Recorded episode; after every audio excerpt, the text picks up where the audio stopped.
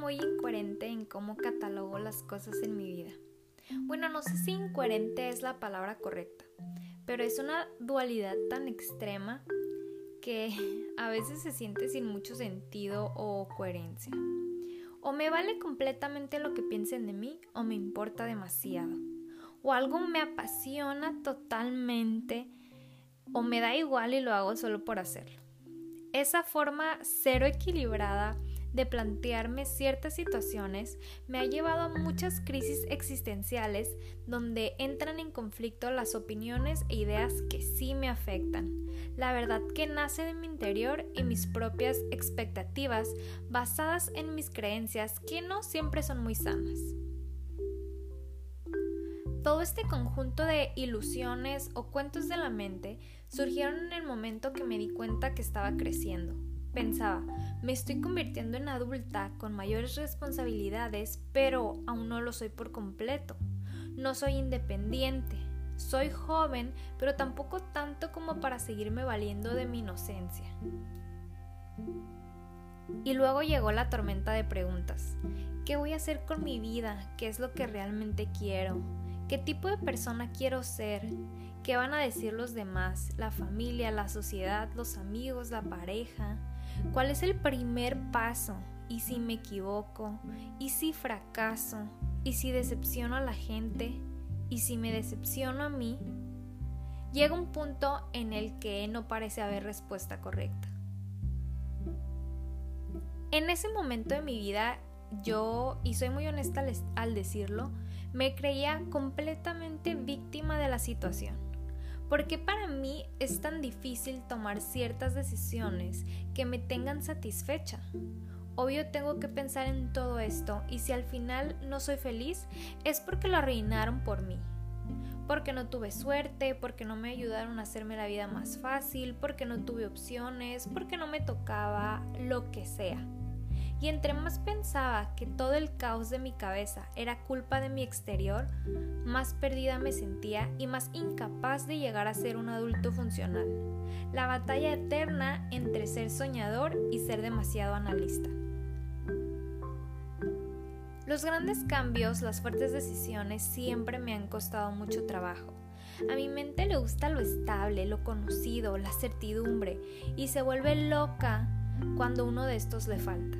Y esta transición de joven adulto está repleta de cambios y decisiones que en el momento parecen ser lo más importante, casi que de vida o muerte.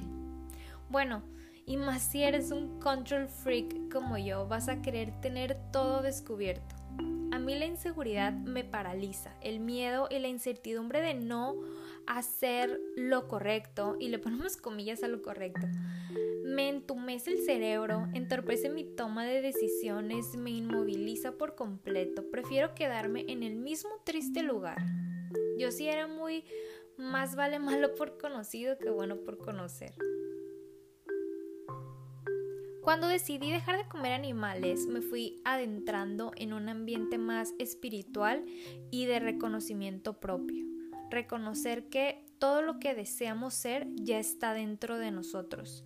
Solo no podemos verlo, no lo reconocemos en nosotros, por lo tanto lo buscamos fuera. Y en este siempre uso la palabra viaje. En este viaje, porque me gusta pensar que es como un paseo a una nueva tierra. De hecho, hay un libro que así se llama, Una nueva tierra, y lo leí hace poco. Justo habla de esa transición a la conciencia pura. Pero bueno, en el inicio de este viaje espiritual me cayó un 20. Muy lento, por cierto, porque todavía no me termina de caer a veces.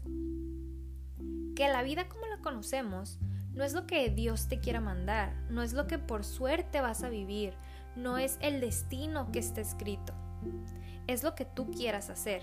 Y con esto no me refiero a que tenemos el control completo de lo que pasa y pasará en nuestras vidas. No, me refiero a que a pesar de que pase lo que pase, tu vida será lo que tú quieras hacer con ella. ¡Wow! Hacerse responsable de la propia vida, qué pesado.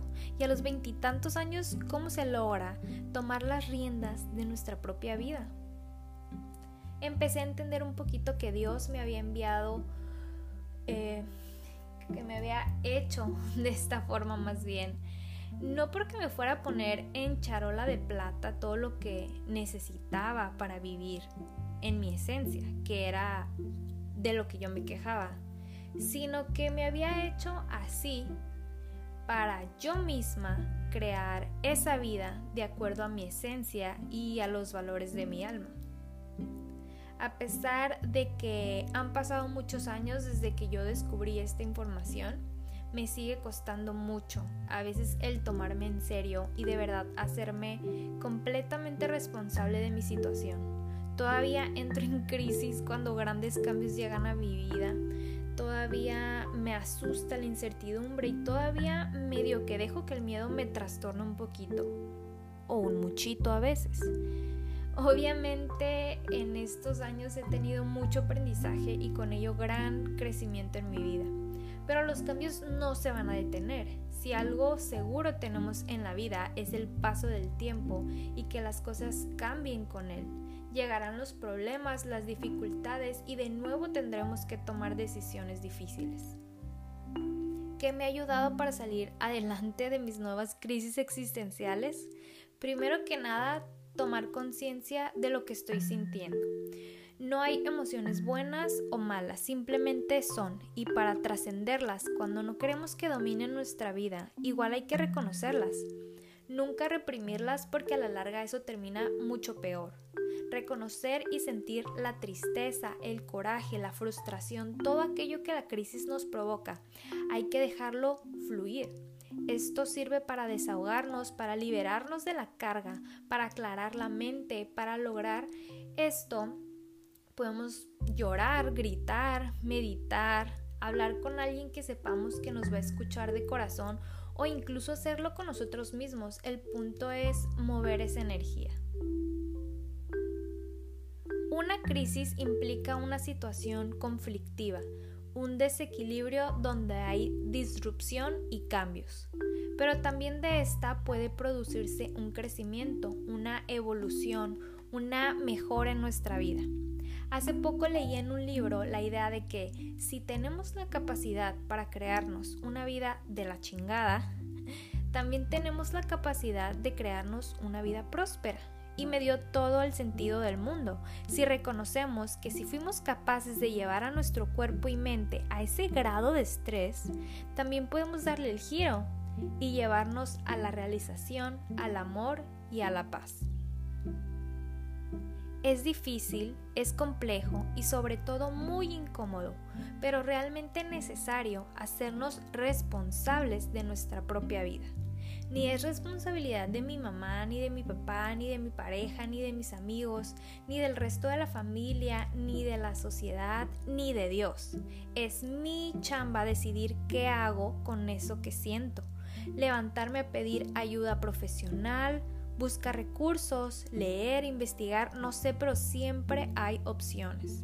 Podemos tomar la decisión de despertar de esa ilusión y decir, ya no quiero vivir de esta manera.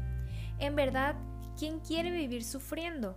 Nadie conscientemente tomará decisiones que le agreguen más pesar.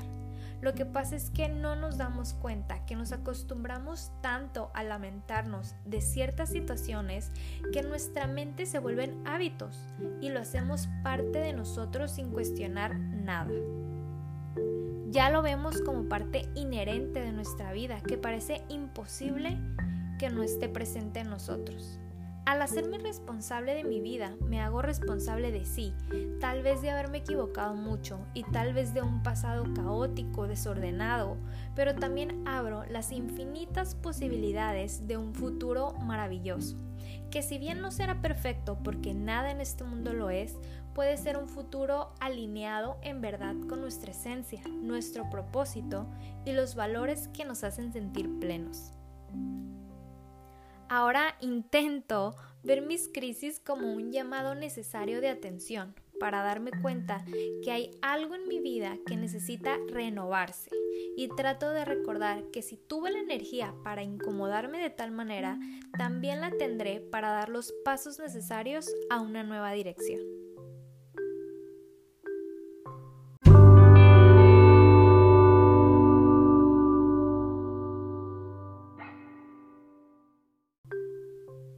No pretendo que sigas mi camino, pero te pido que si algo de lo que he dicho resuena en tu corazón, lo tomes para mejorar tu vida, llegando a tus propias conclusiones en tu tiempo a solas.